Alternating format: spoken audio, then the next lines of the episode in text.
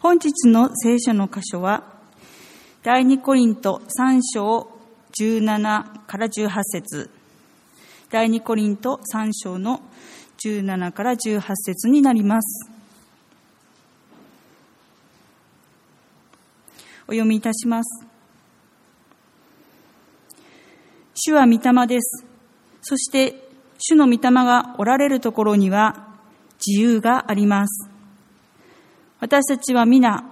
覆いを取り除かれた顔に、鏡のように主の栄光を映しつつ、栄光から栄光へと主と同じ形に姿を変えられていきます。これはまさに御霊なる主の働きによるのです。本日は精霊の働きとはという題でメッセージをいただきます。お願いします。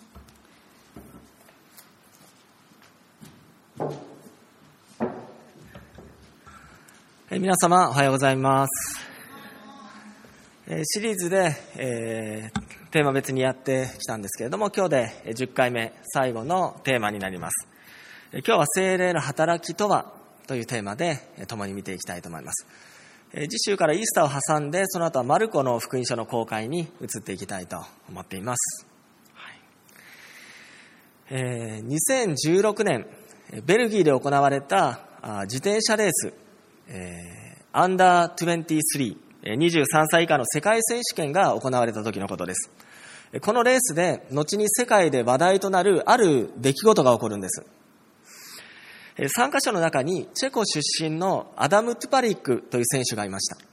で、彼は序盤からレースを引っ張り、えー、後半で先頭に立ちます。そしてゴール間近、え、彼は後ろを振り返り勝利を確信し、ガッツポーズを繰り返しながら、観客を煽りながらゴールするんですね。しかし彼がゴールして勝利に酔いしれて、まあ、ウイニングランをしている中、不思議なことが起こるんです。2位以下の選手たちがなぜか彼の横を全力で駆け抜けていくんですね。でおかしいなと思っていると、沿道の観客がこう叫ぶのを彼は聞きます。何やってるんだあと一周残ってるぞと。えー、彼はゴールしたと思い歓喜に酔いしれたんですけれども、実はレースはあと一周残っていたんですね。えー、彼はその後なんとかこう盛り返すんですけれども、結局2位でこうフィニッシュしたんですね。まあ、レースはまだ終わっていなかったわけです。彼が目指すべきゴールはもっと先にあったということです。えー、これはある意味、あるクリスチャンの姿かもしれません。ある人はイエス・キリストを信じて救われることがゴールである。そのような印象を持っているかもしれません。まあ、確かに人が救いに預かること、罪人が救われ、天国に行くことができる。それは素晴らしいことです。ガッツポーズも出るでしょう。しかし、その救いを受け取った時に、神様から与えられている全ての恵みを受け取ったと思ってしまっているならば、それはとてももったいないことだと思います。神様が用意してくださっている恵みのゴール、それはもっと先にあるからです。私たちはこの地上の人生を歩む中で、イエス・キリストの似姿に変えられていく。その素晴らしい恵みが用意されているからです。えー、救われた私たちが目指す目標は、イエス・キリストの似姿に変えられていくということです。そしてそのための鍵となるのが、信じた時に私たちのうちに住まわれている三位一体の神である精霊なのです。イエス様は弟子たちに天に帰られる前、このように約束されました。ヨハネの14章16節そして私が父にお願いすると、父はもう一人の助け主をお与えくださり、とあります。このもう一人のという言葉はギリシャ語でアロスという言葉で全く同質のものという意味です。そして助け主とはギリシャ語でパラクレイトスという言葉で、援助のためにそばに呼ばれたものという意味になります。つまり精霊はイエス・キリストと全く同じように愛と力と知恵に満ち、私たちがイエス・キリストに似たものと変えられる、そのための援助をしてくださる存在であるということです。その精霊はイエス・キリストを信じた時に私たちのうちにすでに住んでくださっています。今日は精霊の働きと題して2つのポイントでメッセージを取り継いでいきたいと思います。まず1つ目のポイントです。個人に対する精霊の働きということについていくつか見ていきたいと思います。まず、精霊は私たちの祈りを助けてくださるということです。ローマ人への手紙8章26節をお読みいたします。同じように御霊も弱い私たちを助けてくださいます。私たちは何をどう祈ったらよいかわからないのですが、御霊ご自身が言葉にならないうめきを持って取りなしてくださるのです。つまり精霊は私たちの祈りを助け、気づきを与え、私たちの祈りが神様の御心にかなうものとなるよう助けてくださるということです。そして次に二つ目ですね。精霊は御言葉の理解を助けるということです。ヨハネの14章26節イエス様はこうおっしゃいました。しかし、助け主、すなわち父が私の名によってお使わしになる精霊は、あなた方にすべてのことを教え、私があなた方に話したすべてのことを思い起こさせてくださいますと。つまりイエス様は弟子たちに、あなた方に精霊が与えられたときに、あなた方は私の語った真理を理解するようになるんだとおっしゃったわけです。精霊は私たちの御言葉への理解を助けてくださるということです。聖書学校に通っていた時に、このような証しをしてくださった先生がいました。その先生は20代の時に教会に行くようになり、信仰を持つようになったそうです。えー、そしてある時信仰告白をするんですけれども、まあ、その時先生は、まあ、イエス・キリストを信じた時に、まあ、精霊が住んでくださるということを、まあ、あらかじめ聞いていたので、何か信じた時に、こう、劇的な変化が、こう、自分の中に起こることを期待期待していたそうです。しかし、いざ、こう、イエス・キリストを信じますと告白した時に、まあ、何もこう、実感として感じるものがなかったわけです。で、先生はがっかりして、こう、家に帰るんですね。で、一応、その家に帰ったら、一応こう体重計に乗ってみたそうです。でもまあ精霊分増えてなかったっていうふうにおっしゃってたんですけど、でもその先生がその晩、まあ日課のこうディボーションですね、聖書の御言葉を開くと、こう全く違う景色がそこに見えたそうです。今までとのこう御言葉の理解度というものが全く違っていた。スッと御言葉が入ってきた。そのようにおっしゃっていました。精霊は私たちのうちに働いて、その御言葉への理解を助けてくださるということです。そして三つ目です。精霊は私たちを罪から解放し、自由にするということです。第二コリントの5章17節ですから誰でもキリストのうちにあるなら、その人は新しく作られたものです。古いものは過ぎ去って、身をすべてが新しくなりました。精霊は神様の御心ではない間違った価値観、古い罪の習慣から私たちを助け出して解放してくださるということです。世の中には様々な価値観があります。もちろん良いものもありますけれども、その中で神様の御心に反するそのような価値観があるのも事実です。そのような二つの価値観を見ていきたいと思います。まず、物質主義という点です。私たちの周りにはたくさんのものがあります。皆さんに質問です。皆さんが今持っているものや身につけているもので自分の手で作り出せるものってどれほどあるでしょうか？皆さんの服、また聖書、皆さんの座っている椅子、まあ、おそらく材料だけを渡されてもそれを自分の力で作ることって難しいと思います。まあ、ある意味、それぞれのものの背後に多くの人の存在があるわけです。多くの人が研究、開発し、できるだけ安く提供しようと、ロークしてくださった結果、私たちは金銭と引き換えに、まあ、それぞれのものをこう手にすることができているわけです。まあ、ものすごくこう便利な時代に私たちは生かされています。まあ、聖書を一つとってもそうだと思います。えー、新化薬の2017の訳は、今、7800円で売られています。まあ、ある人はこれは少し高いなと思うかもしれません。しかし少し観察すると、その凄さに気づくわけです。例えばその聖書の1ページ1ページはものすごい薄さで、の紙が使われています。もう、後ろが透けるか透けないか絶妙な薄さです。もしこれが2倍の厚さだったらばどうなるでしょうか？まあ、単純に聖書の厚さは2倍になって、まあ、持ち運ぶことはなかなか難しくなります。また、そこに使われているインクも、まあ、細かい字で書いてもにじまないものが使われているわけです。そして、その読んだ人の人生を変える神の言葉も、まあ、多くの人の手によってギリシャ語、ヘブル語、アラム語から生涯をかけて日本語に翻訳してくださった方々のロークがあるわけです。まあ、ある意味それを私たちは7800円で今手にすることができている。ま、これは驚くべき安さだと思います。すごい私たちは便利な時代に生かされているわけです。しかし、その便利になった反面、富があることでより良いものを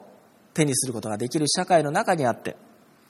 目に見える物質や富を得ることこそが人生の幸せにつながっていく。そのような価値観で生きている方々が多くいらっしゃいます。物質や金銭は生活する上でとても大切なものです。しかしそれを人生の土台に置いてしまうことは危険が伴います。なぜならそれらは状況、環境によって、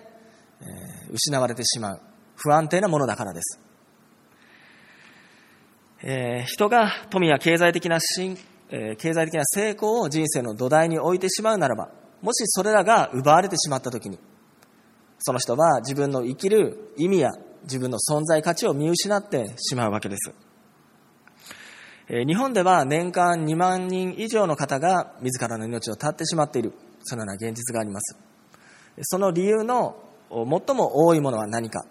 それは経済問題なわけです。しかし日本よりも貧しい国であってもずっと自殺率が低いわけです。そのことを考えると日本における自殺と物質主義というものには深い関係があると思わされます。また神の御心に反する価値観次に取り上げるのが性の自由という問題です。まあ、世の中の価値観は性の自由を歌います。まあ、結婚前に同棲すること、若いカップルが付き合って性的な関係を持つことが、まあ、ある意味当たり前とされている世の中に私たちは生きています。また不倫でさえも時に美しいものとして描かれることがあります。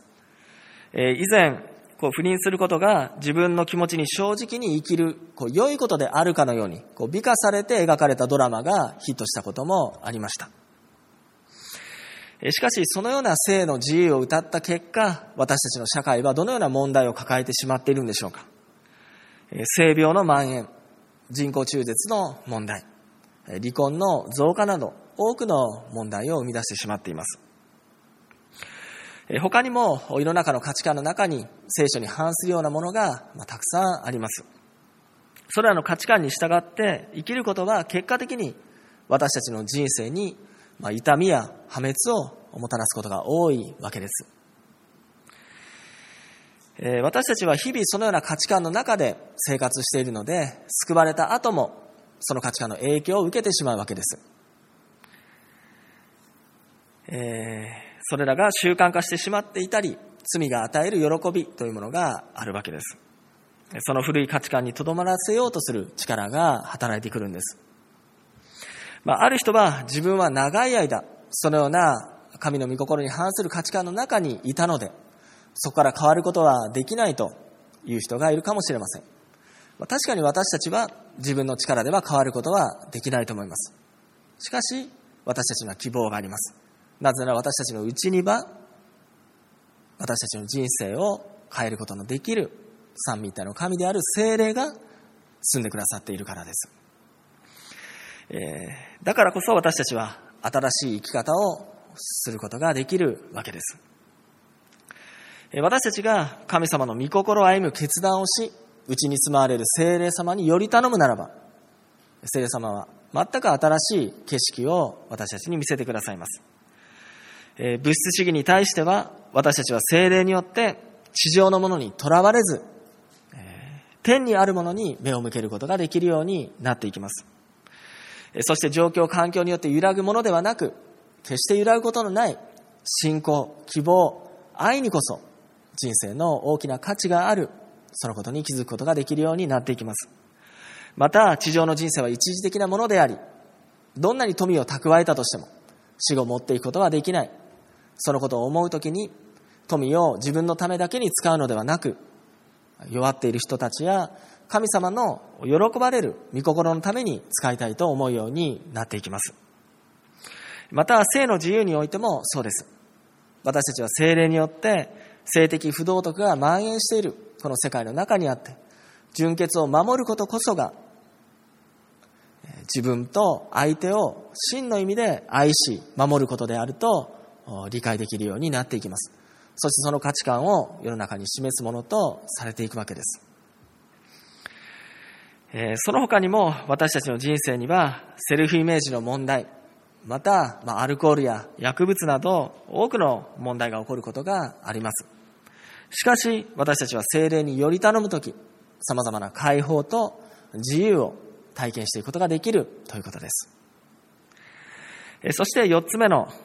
ポイントです。聖霊様は神の愛を私たちの心に注いでくださるということです。ローマの5章5節この希望は失望に終わることがありません。なぜなら私たちに与えられた聖霊によって神の愛が私たちの心に注がれているからです。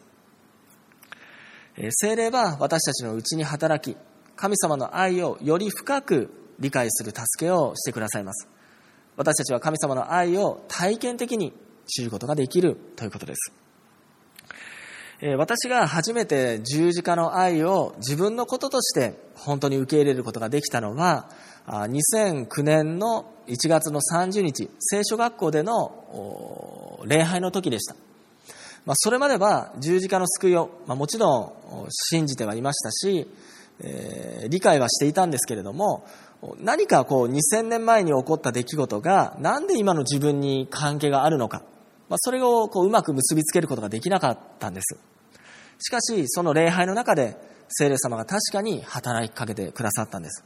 そして、えー、イエス様が本当に自分の罪のために十字架についてくださった。命を捨てるほど私のことを愛してくださった。そして今、私と共にいてくださっている。そのことをはっきり確信することができたわけです。十字架を頭ではなく心で理解することができた本当に貴重な体験でした。えー、聖霊様は私たちのうちに働き、神様の愛を深く理解する、そのような助けをしてくださるということです。その精霊は日々の様々な出来事を通しても皆さんが神様の愛を深く理解することができる助けをしてくださいます。アメリカにクリスチャンのジャーナリストであり作家のフィリップ・ヤンシーという方がいらっしゃいます。彼のエピソードを少し紹介したいと思います。彼が生後10ヶ月の時に父親は亡くなり、え、彼は父親の記憶がない中、母親に育てられます。え、彼が大きくなってから、ある日母親の家に遊びに行った時のことです。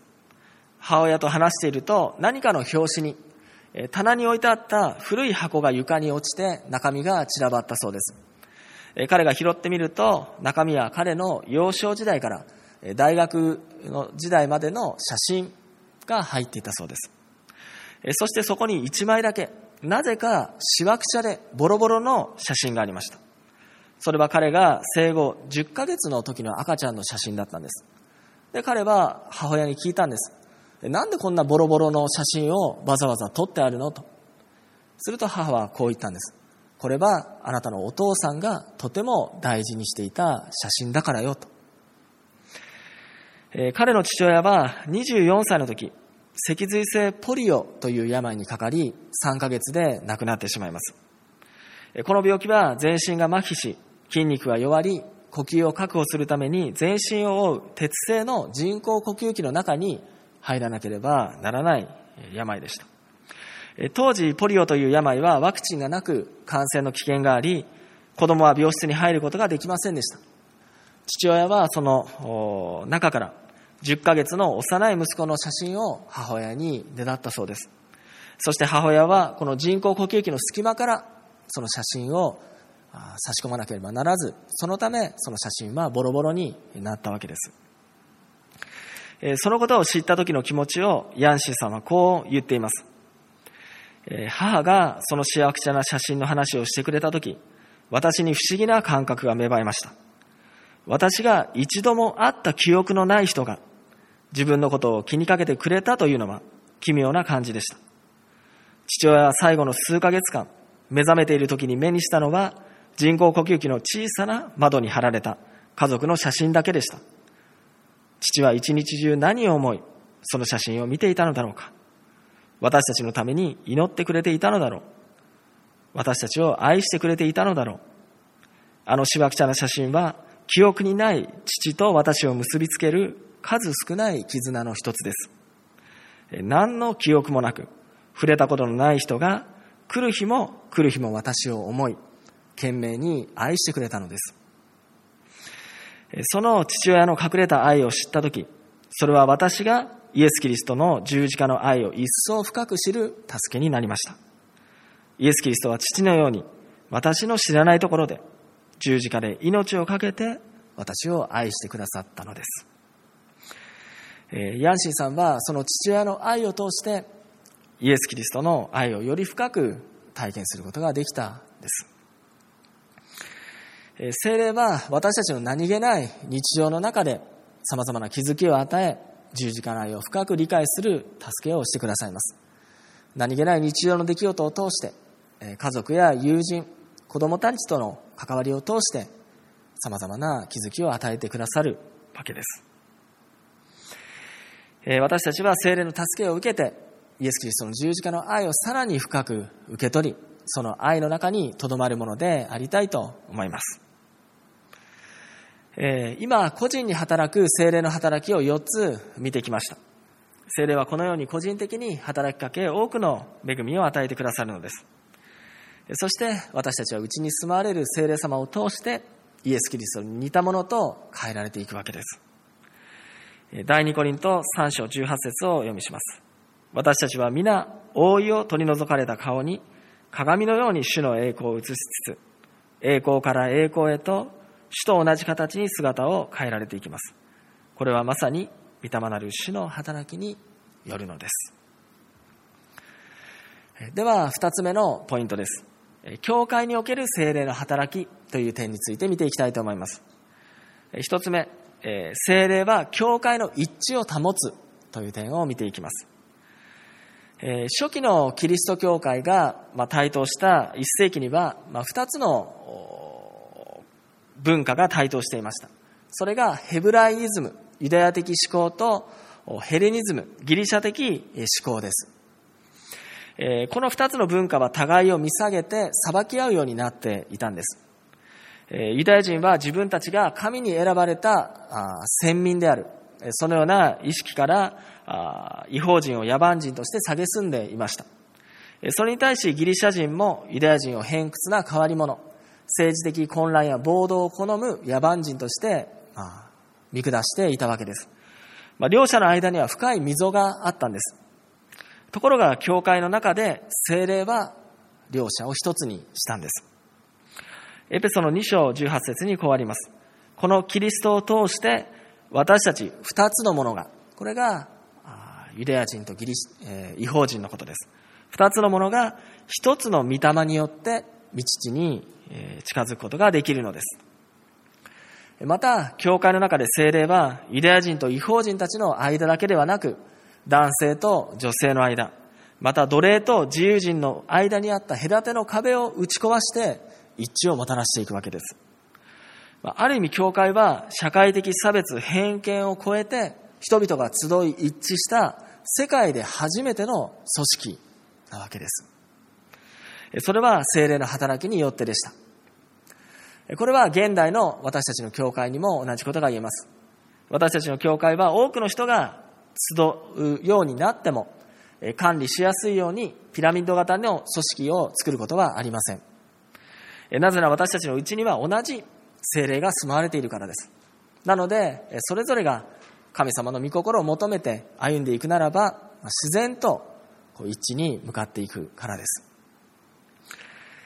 そして二つ目、教会における精霊は、宣教の働きを促すという点を見ていきます。人の一章八節しかし、精霊があなた方の上に臨まれるとき、あなた方は力を受けます。そしてエルサレム、ユダヤとサマリアの全土、さらに地の果てまで私の証人となります。え弟子たちに精霊が与えられてから世界中に福音が広がっていきました。え弟子たちは精霊を通してイエス様の思いに合わされたわけです。イエス様が滅びに向かっている魂に対して持っているその憐れみの心に弟子たちは合わされ、宣教が広がっていきました。私たちも同じです。精霊が与えられたことによって、その魂への重荷、福音宣教への思いが与えられていきます。そして、この神の家族の中で私たちは思いが合わされることによって宣教が広がっていく側面があります。一人ではできないことも、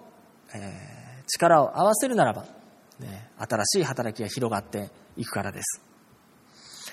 そして三つ目、教会において精霊は賜物を活性化させるという点を見ていきます。聖書によると、イエス・キリストを信じたとき、誰でも一つは霊的精霊からの賜物が与えられると書かれています。霊的賜物はローマ書の12章、第一コリントの12章に、記録されています。また、一般的な賜物においても、人は自分で気づいていない500から700の異なった技術や能力を持っているということが分かっています。精霊はそれぞれに与えられたそのような賜物を開く働きをしてくださるわけです。そしてそれらの賜物は教会で互いに使い合うこと、まあ、奉仕を通して開かれていくということです。第一ペテロ4章10節それぞれが賜物を受けているのですから、神の様々な恵みの良い管理者として、その賜物を用いて互いに使い合いなさいと。まあ、教会には様々な奉仕があります。この礼拝においても、たくさんの奉仕があります。お花を用意してくださる方、椅子を準備される方、受付をする方、前でリード、伴奏する方、後ろで音響をしてくださる方、様々な奉仕があります。私たちは何か興味があるものがあればやってみるということが必要だと思います。やってみる中で今まで自分で気づいていなかった自分の賜物に気づかされ、その賜物が花開いていく、そのような体験をしていくからです。奉仕を通して精霊が働き、皆さんの賜物が広げられ、用いられていくわけです。そして私たちは奉仕することを通して、賜物が開かれるというだけでなく、受けるよりも与える方が幸いである。そのイエス様の教えを深く体験していくことができるんです。えー、アメリカの IT 企業にペロットシステムという会社があります。まあ、大きな会社です。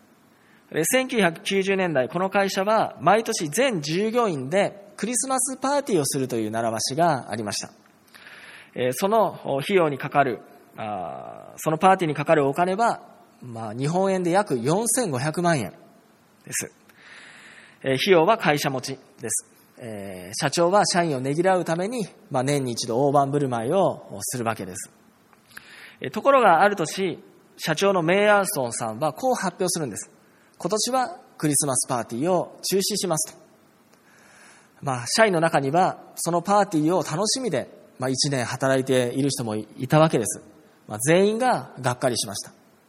そして、社長はこう続けるんですね。今年は同じ金額を使ってプレゼントを買いますから、皆さんは手分けして、この地域に住む貧しい人たちに、それを渡しに行く奉仕をしてくださいと。それを聞いた社員はブーブー言ったんですね。なんでクリスマスパーティーを中止してあげく、わざわざそのプレゼントを配りに行かなきゃいけないんだと。しかし、まあ、社長命令だから仕方がないと、彼らはしぶしぶ納得したわけです。やがてクリスマスの前日に会社の倉庫に食料品、洋服、子供のおもちゃが山のように届けられました。そしてクリスマスの当日に社員一人一人はそれぞれ割り当てられた地域に出て行ってプレゼントを配り、配り終わるとまた会社に戻ってきて倉庫からプレゼントを持ってえー、地域に行く。そのことを繰り返したわけです。すると不思議なことに、社員の人たちが戻ってくるたびに、何か彼らが喜びに満たされた様子になって帰ってきたそうです。それはなぜかというと、クリスマスプレゼントなど到底期待することができないその貧しい地域の人たちが彼らの渡したプレゼントを本当に喜んでくれたからだったんです。中には涙を流しながらその社員に感謝を述べる子供たちもいたそうです。そういう素晴らしい体験を社員一人一人がしたわけです。なので彼らはプレゼントを取りに帰るたびに喜びに満たされていったんです。まあ、多くの従業員がこの年のクリスマスの出来事を振り返りこう言っています。この出来を通して私の人生が変えられたと。彼らは受けるより与える方が幸いである。その人生で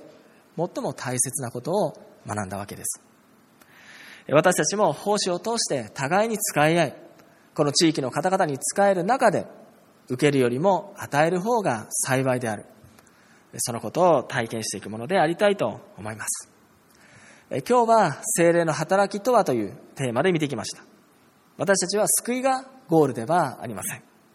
私たちは内に住まわれる精霊により頼み、イエス・キリストの似姿に変えられていく。その恵みの中を天国に帰る、その日まで歩んでいくものでありたいと思います。一言お祈りいたします。天にいらっしゃる父なる神様、この礼拝の時を心から感謝いたします。今日は精霊の働きとはというテーマで見てきました。イエス様あなたを信じた時に私たちのうちには三位一体の助け主である精霊が共に住んでくださっています。私たちはその精霊と共に歩む中で様々な恵みを体験していきます。変わることができなかった自分が変えられていく。そして喜びある人生が開かれていく。一人一人が天に帰るその日までその恵みを体験し、喜びある人生を歩んでいくことができるようにあなたが助け導いてください。この礼拝の時を心から感謝して愛するイエス・キリストの皆によってお祈りいたします。アメン。しばらく自由に祈る時間をお持ちしたいと思います。